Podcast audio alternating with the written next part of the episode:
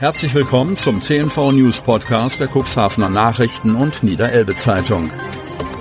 In einer täglichen Zusammenfassung erhalten Sie von Montag bis Samstag die wichtigsten Nachrichten in einem kompakten Format von sechs bis acht Minuten Länge. Am Mikrofon Dieter Büge. Sonnabend, 25. November 2023. Lokale Zentren in Cuxhaven voranbringen. Cuxhaven. Wofür steht die Nordersteinstraße? Was macht den Charme des Lotsenviertels oder des Einkaufsangebots in den Kurteilen aus? Solche und andere Fragen werden innerhalb des in der zweiten Jahreshälfte angelaufenen Zentrenmanagementprozesses gestellt werden. Es geht um lokale Profile und letztlich darum, Innenstadtlagen als attraktive Aufenthalts- und Einkaufsorte zu stärken. Den Zuschlag für die Durchführung der über zwei Jahre hinweg aus dem Programm Zukunftsfähige Innenstädte und Zentren geförderten Maßnahme hat die CIMA Beratung und Management GmbH bekommen. Ein junges Team, aber letztlich sind das schon alte Hasen kommentierte Mark Itgen im CNNEZ-Gespräch. Der Leiter der Cuxhaven Agentur für Wirtschaftsförderung bezog sich dabei auf das Engagement des Büros bei der Sanierung des heutigen Lotsenviertels.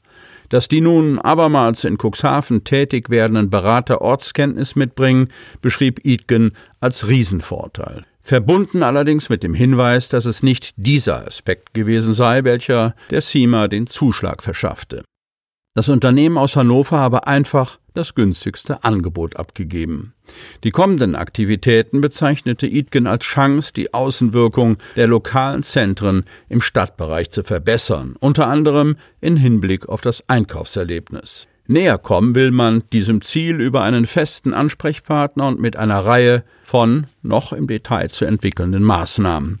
Diskutiert werden könnten zum Beispiel Möglichkeiten, den öffentlichen Raum attraktiver zu gestalten, wie es unlängst durch das Projekt Lichtband geschehen und im Bereich der alten Deichlinie oder des Schleusenpriels angedacht ist.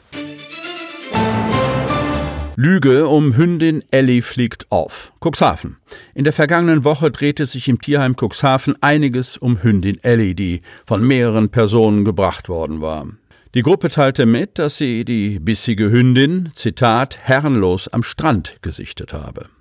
Schnell schöpften die Tierpfleger Verdacht, denn die Hündin fixierte eine der Frauen stetig und ließ sie nicht aus den Augen, berichtet Birgit Block, Vorsitzende des Cuxhavener Tierheimvereins. Eine Pfote, ein Versprechen.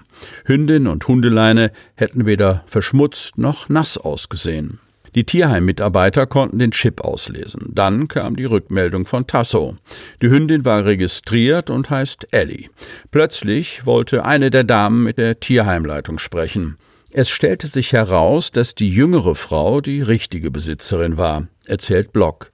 Sie hatte die Hündin über ein Online-Kleinanzeigenportal vor zwei Jahren erworben, als sie 21 Jahre jung gewesen war, ohne sich vorher darüber zu informieren, welche Herausforderungen Ellis Hunderasse mit sich bringt. Es gibt weder einen Hundeführerschein, noch ist sie versichert worden, geschweige denn für die Hundesteuer angemeldet worden, ärgert sich Birgit Block. Zwei Jahre lang habe die Hündin mit der Besitzerin in einem Messizimmer gelebt, ohne wirklich ausgeführt zu werden. Die Hündin habe Verhaltensauffälligkeiten wie Angstbeißen entwickelt und habe große Schwierigkeiten, die eigenen vier Wände zu verlassen, so Block. Die Patentante konnte immerhin noch verhindern, dass Ellie ausgesetzt wurde. Die Tierschützerin warnt, es zeigt sich wieder einmal, wie wichtig es ist, Gesetze zu schaffen, bei denen es nicht so leicht ist, sich ein Tier anschaffen zu können. Nach langen Gesprächen mit den beiden Frauen fand das Tierheim Cuxhaven vorerst eine Lösung. Das Tierheim Rothenburg nahm Ellie zunächst auf. Nun wird dringend jemand für Ellie gesucht. Stadtschreiberhaus bleibt 2024 leer. Otterndorf. Das Gartenhaus am Süderwall, seit 1985 Sommerdomizil der Otterndorfer Stadtschreiber, hat baulich wahrscheinlich schon bessere Zeiten erlebt. Weil die Schäden in den vergangenen Jahren überhand genommen haben, ist für 2024 eine umfassende Sanierung geplant. Das hat Auswirkungen auf das Literatur- und Künstlerstipendium.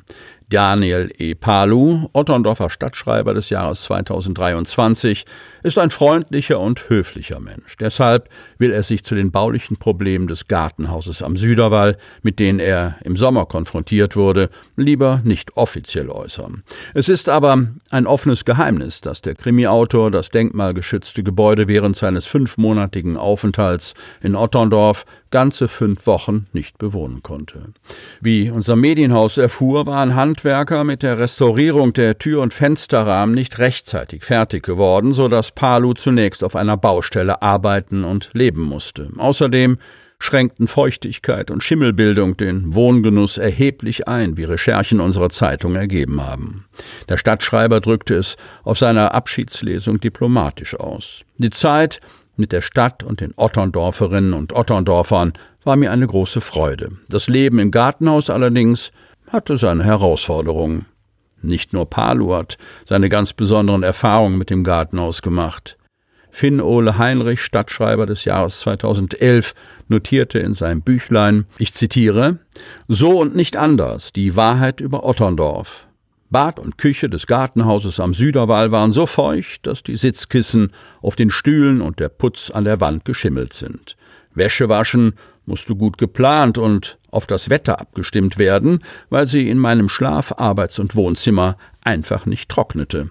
Das winzige Häuschen ist alt und hübsch und wohl nur in trockenen Sommern nicht so feucht wie ein türkisches Dampfbad. Zitat Ende das Stadtschreiberhaus ein dauerhafter Pflegefall.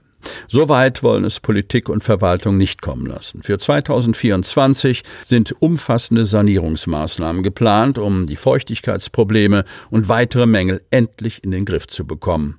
Rund 45.000 Euro werden dafür voraussichtlich fällig werden. Sie hörten den Podcast der CNV Medien. Redaktionsleitung Ulrich Rode. Produktion Win Marketing, Agentur für Podcast-Produktionen.